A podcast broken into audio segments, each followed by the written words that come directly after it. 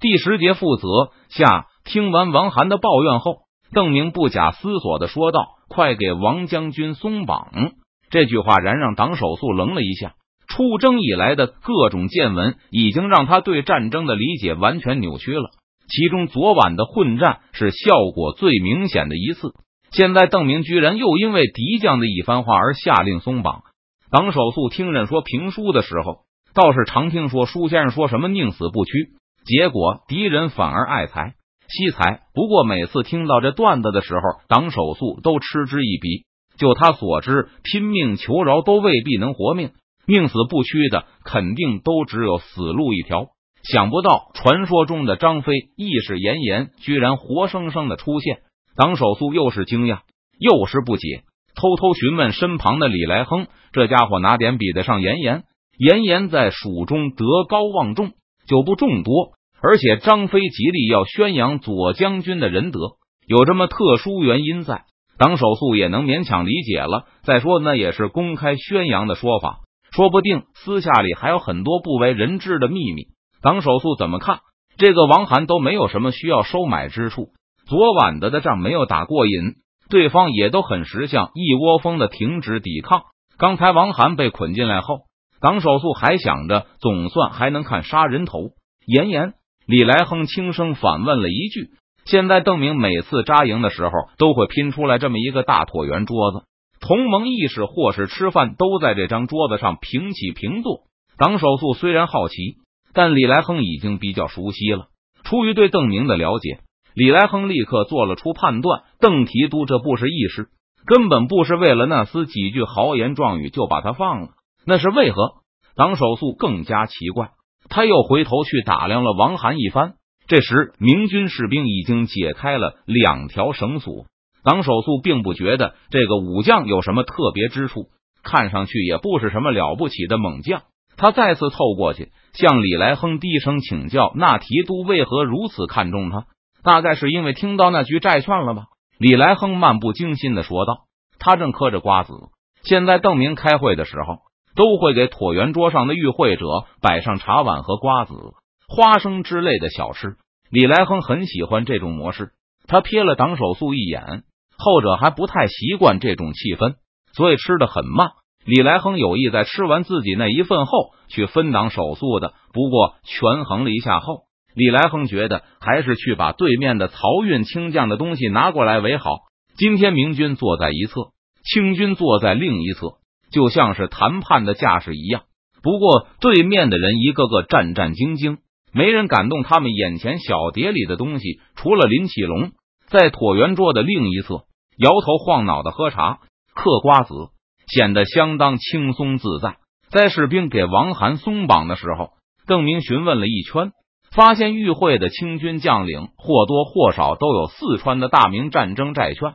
等王涵莫名其妙的获得自由后，邓明就揭开了谜底：王将军，我不是因为你清军将领的身份而释放你的。你对抗王师，按说只有死路一条。不过你购买了大明战争债券，所以在我眼里，你除了是敌将外，还有一个身份是帝国政府的支持者。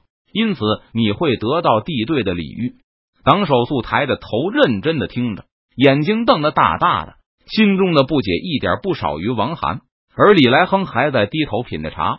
听到这里，他平静的对党手素炫耀了一声：“我早就告诉你了，昨晚贵军的擅自行动是地队说不能接受的。为什么你们劫清廷的曹粮、曹寅不能得到我们的许可呢？因为你们违反了我们的利益。”王涵已经落座，而邓明走到长桌的一段。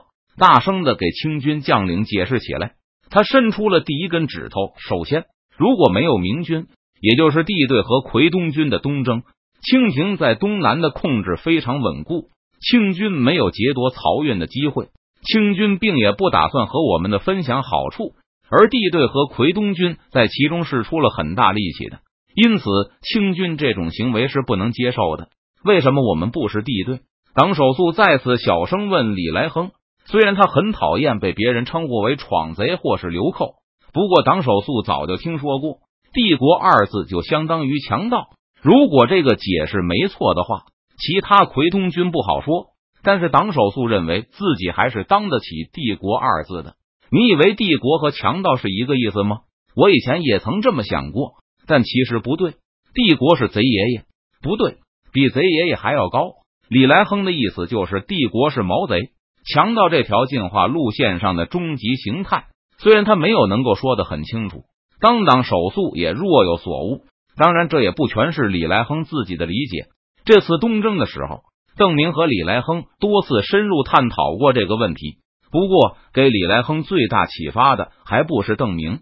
而是最早意识到帝国其实和强盗有着很近的血缘关系的任堂，在船上闲聊时，任堂很仔细的给李来亨普及过四川现有的政治体系，尤其是以前任堂完全不能理解的怨会，现在他也有了全新的理解。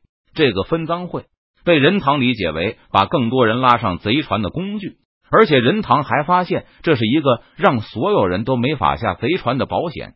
因为越来越多人从强盗行为中受益，所以山大王想洗白都做不到。在梁山伯接收招安，或许是几个头领的事。宋江甚至能够力排众议，改行当好人。但如果院会成熟了，那帝国的政策就不是邓明一个人说了算了。其实任堂的理解也没有什么错。邓明听后甚至有知己之感，在他前世“帝国”这两个字不能理解成有皇帝的国家。而是一种国家对内对外的思维和行动模式。很多有皇帝的国家和帝国完全无关，比如中国人都很熟悉的每年发好几份岁赐的宋朝。反过来，最典型的纳粹第三帝国，没有皇帝却是货真价实的帝国主义者，而分赃会就是维持帝国思维的保证。没有人能因为个人好恶而改变国策，外交官不够强硬就撤换他，首相软弱就罢免他。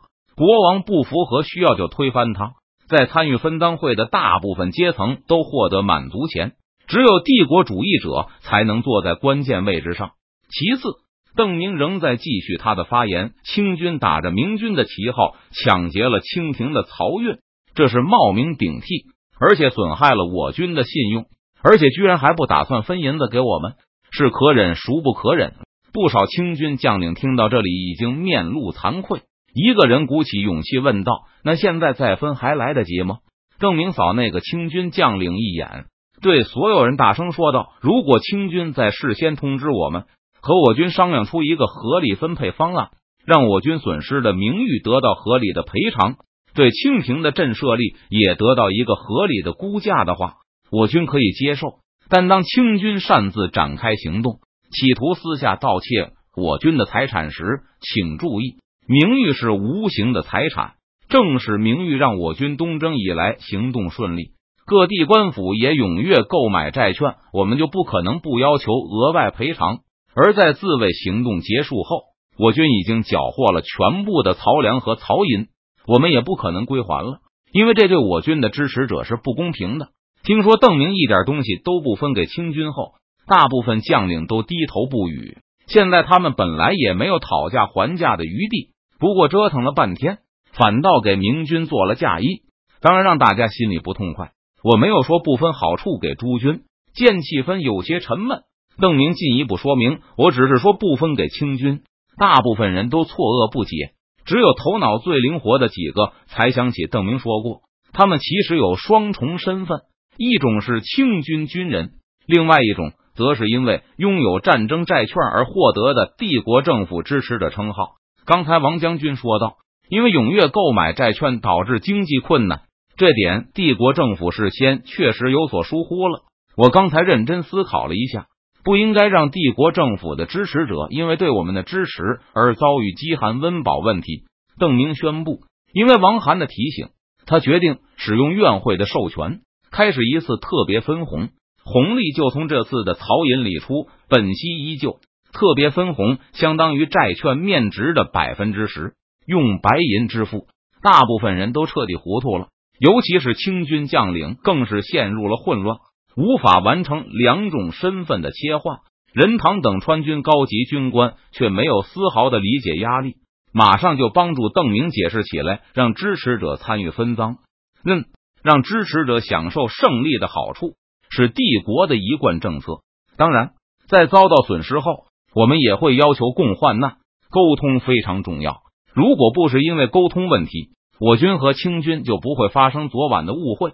在川军部下帮助清军和奎东军将领明白自己到底在说什么后，邓明继续发言。鉴于王将军的提醒，或许我们以后可以成立一个债券委员会，拥有大量债券的人可以参与讨论红利的分配方法。邓明又一次看向王涵，王将军作为一个债券的拥有者和帝国的支持者。